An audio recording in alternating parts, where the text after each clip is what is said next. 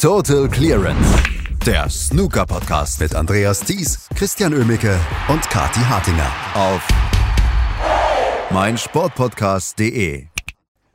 Mark Allen ist der Sieger des World Grand Prix in Cheltenham in einem tollen Finale, gewinnt er mit 10 zu 9 gegen Judd Trump und Christian Ömicke und ich sind froh, dass wir es nicht gejinxt haben. Hallo Christian.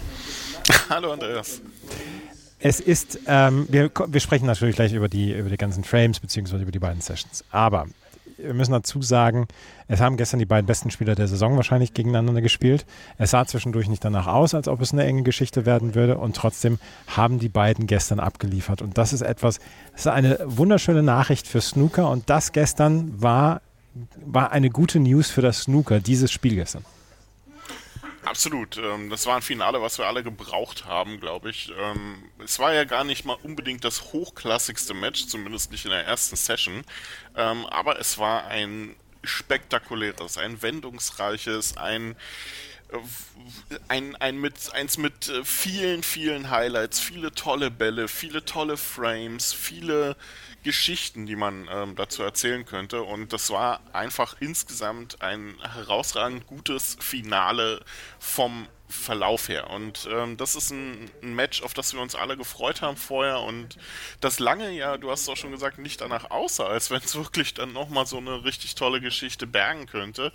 Aber ähm, es ist balsam für die Snookerseele gewesen. Nach dem ganzen ja. Drama mit, ähm, mit den, dem Manipulationsskandal und ähm, nach dem ja auch nicht immer so überragenden Masters, was wir auch erlebt haben, war das jetzt wirklich ein, ein Finale, was wir alle gebraucht haben und mit einem Sieger, der würdig ist, mit einem ähm, Verlierer, der eigentlich äh, nicht viel äh, falsch gemacht hat letztendlich, aber ja, ein richtig tolles Finale, ein richtig guter Schlusspunkt unter ein ähm, Wahnsinnsturnier und ähm, ja, Mark Allen, einer, ein Spieler der Saison, der jetzt dann mal eben fünfmal so viel Preisgeld hat wie alle anderen zusammen. ja, das ist, ähm, also das Jahr als gelungen zu bezeichnen, ist eine schamlose Untertreibung von, von Mark Allen. Ähm, lass uns drüber sprechen über das Match, weil ähm, es sah nach bis zum Mid-Session-Interval des ersten ähm, der ersten Session sah es so aus, als ob das eine ganz knappe Angelegenheit werden würde, was es ja am Ende dann auch wurde. Aber was ähm, Mark Allen dann in den Frames 5 bis erstmal 8 gemacht hat und dann ja auch noch im neunten Frame, das war dann Einbahnstraßen-Snooker. Gibt es so etwas wie Einbahnstraßen-Snooker? Äh, gibt es. Das lag in der Zeit aber auch vor allem daran, dass ähm, Judd Trump eine katastrophale erste Session spielte. Ähm, das war weit, weit von dem entfernt, was er die Woche schon gezeigt hat, was er vor allem im Halbfinale gegen Sean Murphy gezeigt hat. Ähm, da war nichts zu machen. Ähm, Allen spielte solide, also spielte ähm, relativ locker seinen Stiefel runter, ohne jetzt wirklich überragendes Snooker zu zeigen ähm, und äh, machte letztendlich einfach nur das Beste aus dem, was Ja Trump ihm da hinlegte. Viele leichte Fehler, viel taktische äh, also viele, viele, viele Safety-Fehler einfach auch bei Ja Trump. Die 74 im dritten Frame täuscht so ein bisschen darüber hinweg, dass er auch einfach nicht vernünftig in Breaks reinkam. Und so lag er dann letztlich komplett verdient mit 6 zu 2 nach der ersten Session hinten. Mark Allen mit ähm, ja, relativ gelungenen, ähm, relativ gelungenen Breaks, was er da machte. Alles in allem jetzt aber auch nicht unbedingt der Mark Allen, den wir die Woche schon gesehen haben. Also die erste Session war, ja, so ein bisschen enttäuschend, muss man ganz klar so sagen, sowohl was den Spielverlauf anbelangte, als auch was die, die Hochklassigkeit anbelangte. Aber glücklicherweise ging das ja am Abend dann in eine ganz andere Richtung. Am Abend hat es aber erst ausgesehen, dass nach dem ersten Frame jetzt vielleicht ja doch eine ganz klare Angelegenheit werden würde. Eine 88 von Mark Allen sorgte dafür, dass er mit 7 zu 2 in Führung ging. Aber dann, dann kam das große Comeback und dann fing ja auch das Drama so richtig an. Ab wann, ab, ab wann, hast, ab wann hast du gedacht, hier, wir kriegen hier nochmal so ein richtiges Special? Äh, tatsächlich ähm, sofort nach der 140 von Judd Trump im, im 10. Frame, weil mir war klar, dass ähm, Judd Trump, dass das nicht so weitergeht, wie er in der ersten Session gespielt hat. Ähm, und dass er hier sich so, glaube ich, nicht geschlagen geben will. Und die 88 von Allen, ja, die war schön anzuschauen, aber dann kam ja diese richtig tolle 140 von Judd Trump und da hat man gewusst, wir haben ein Match. Es wird nochmal vielleicht nicht unbedingt spannend werden, aber es wird zumindest ein Mid-Session-Interval geben. Es wird zumindest ähm, hier irgendwie noch ein paar Frames weitergehen. Und dann kam er direkt noch eine 108 von Judd Trump, nachdem Mark Allen im 11. Frame seine Chance nicht hat nutzen können. Und mit der 140 hat Judd Trump ja das höchste Break des Turniers ähm, ausgeglichen von Sean Murphy und dann kam gleich mal eine 141 von Mark Allen, weil das konnte der natürlich nicht auf sich sitzen lassen, dass Judd Trump seinem guten Kumpel hier das Preisgeld wegnimmt. Ähm, und prompt äh, machte Mark Allen hier also mit äh, der 141 holte er seinen achten Frame und es sah immer noch alles nach einem relativ klaren Ergebnis aus und dann kam Judd Trump wieder, äh, wieder so ein bisschen in seinen Masters Grind Modus, holte sich Frame um Frame, das teilweise mit spektakulären Bällen, mit richtig tollen Breaks. Mark Allen machte gar nicht so viel falsch, aber Judd Trump war jetzt einfach der komplett dominierende Spieler. In einem Frame hat er auch ein bisschen Glück gehabt, hat eine, eine Dreierkombination versucht und bekam einen horrenden Flug da drauf. Ähm, also das Glück war jetzt dann auch so ein bisschen auf Seiten von Judd Trump, aber er kam immer näher ran und bei McAllen merkte man jetzt dann auch, dass der Druck größer wurde. Und irgendwann stand es dann 8 zu 8 und dann kam ein sehr langer 17. Frame. Der hat sich schon so ein bisschen angefühlt wie, die, wie ein Mini-Decider. In dem hat Mark Allen dann peu à peu sich mehr Chancen und mehr äh, Punkte zusammengeklaubt, bis Judd Trump dann Snooker brauchte. Der kämpft auch noch lange um Snooker, ähm, sodass man dann im nächsten Frame irgendwann ein bisschen kurios guckte, als dann stand, Mark Allens letzter Pot ist schon über eine halbe Stunde her. Ja, das lag daran, dass äh, die letzten äh, Stöße im 17. Frame quasi alle nur taktischer Natur waren. Judge Trump traf dann auf, aus dem Snooker heraus die schwarze statt der gelben, gab dann den Frame auf, Mark Allen 9 zu 8.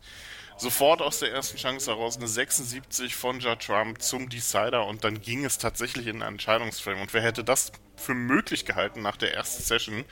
Überhaupt auch nach dem Mid-Session-Interval in der zweiten Session, nachdem es ja immer noch 3 zu 8 stand. Also wirklich herausragend gut, ähm, was die beiden da, 4 zu 8, ähm, was die beiden da fabriziert haben und der Entscheidungsframe war auch wirklich eines Entscheidungsframes wirklich würdig. Es ging hin und her. Beide riskierten tatsächlich relativ viel. Mark Allen versuchte einen, ähm, oder versucht es nicht nur, lochte einen Bogenball ähm, um, also über, Vor, um über Vorbann eine rote zu lochen, versuchte dann auch die schwere schwarze danach, das war ein Alles- oder Nichts-Ball, da hätte Judge Trump einen richtig einfachen Einsteiger hin, hingestellt, lochte auch den, um dann die nächste rote zu verschießen, die wirklich machbar war. Auch Judge Trump riskierte viel, ähm, versuchte viele spektakuläre Bälle, lochte die auch teilweise, um dann auch wieder leichtere Bälle zu verschießen. Ähm, auch nachdem er dann ähm, eine rote gelocht hat, auf, äh, als Antwort darauf, dass Mark Allen eine leichte rote dann nicht gelocht hat in die gelbe Tasche, verstellte er sich dann auf Gelb, lochte Gelb nicht und Mark Allen machte mit einer 52, das war ein, durchaus ein schweres Break zu diesem Zeitpunkt, ähm, letztendlich alles klar und Judge Trump konnte dann nur noch gratulieren. Die Lücke war dann schon zu groß. Also vielleicht ein bisschen zu viel riskiert bei Judge Trump, aber alles in allem kann man ihm da natürlich nichts vorwerfen. Es hat ja bis zu dem Zeitpunkt dann sehr gut funktioniert und Mark Allen, ja, Chapeau, dass er da die Nerven dann auch behalten hat, diese 52 durchzuziehen im Entscheidungsframe. Ja, Schlusspunkt unter ein wirklich tolles Finale. Hat, ähm, hat ja Trump zwischendurch den Mark Selby in sich entdeckt, als er den Grind, den, den Aufholgrind gepackt hat? Ja, den hat er ja irgendwie schon beim Masters in sich entdeckt und äh, in dieser Woche hat er ja so ein bisschen beide beide Spieler, den alten Judd Trump und den, den Mark Selby Judd Trump, in sich vereint. Und ähm, was er da gestern in der zweiten Session abgezogen hat, dieses Comeback, ähm, das war eines Mark Selby ähm, ja auch würdig, der solche, solche Comebacks vor allem auch beim Masters ja in der Vergangenheit sehr oft gezeigt hat. Also einfach richtig toll, äh, wie Judd Trump da nochmal alles reingeworfen hat in dieses Match. Und es wäre ja auch fast dann tatsächlich noch gut gegangen. Er war sichtlich angefressen dann auch, nachdem er gemerkt hat, dass, ähm, dass dieser, dieser Ball wohl der letzte war, den er gespielt hat, obwohl er sehr, ähm, sehr des Lobes war und auch gelächelt hat, als, ähm, als Mark Allen dann, ähm, als er Mark Allen gratuliert hat. Also der hat sich auch gefreut, ähm, über dieses, äh, ich glaube, an diesem Match beteiligt gewesen zu sein. Aber alles in allem einfach nur ein richtig tolles Comeback von Judd Trump. Hat mich sehr gefreut, dass das noch so ein Match geworden ist und wird vielen Snookerspielern wahrscheinlich ähnlich gegangen sein. Aber wir haben einfach einen Spieler der Saison, der im Moment unschlagbar erscheint. Mark Allen ist der Sieger dieser, ähm, dieser, dieses World Grand Prix. Und ähm, du hast es gesagt, fünfmal mehr Kohle in, diesem, in dieser Saison gesammelt als alle anderen. Wenn wir auf das kommen, was in den nächsten Tagen gibt, dann können wir sagen, jetzt gibt es keinen Grind. Jetzt geht es ein bisschen schneller zur Sache in den nächsten Tagen. ja, Mittwoch ähm, beginnt das Shootout. Ähm, auch ein bisschen eine spaßige Veranstaltung, die wir vielleicht auch so ein bisschen brauchen derzeit. Ähm, in der Morningside Arena wird es ähm, dann zur Sache gehen. Wird ein bisschen anders, dann gibt es nur noch Decider, alles im Entscheidungsframe. Ähm, wir werden sicherlich dann irgendwie in der Woche noch eine Vorschau darauf machen und äh, ja, ich glaube, wir brauchen jetzt alle nach diesem, äh, nach diesem Match gestern auch mal ein, zwei Tage Pause, um das so ein bisschen zu reflektieren. Und ich glaube, wir können sagen, Mark Allen braucht das Preisgeld aus dem Shootout jetzt nicht unbedingt. Meinst du nicht? Nee, ich glaube, äh, das geht, das geht so. Ja. Ryan Day ist ja immer noch die Nummer zwei in der Saisonrangliste, ne? Auch äh, interessant.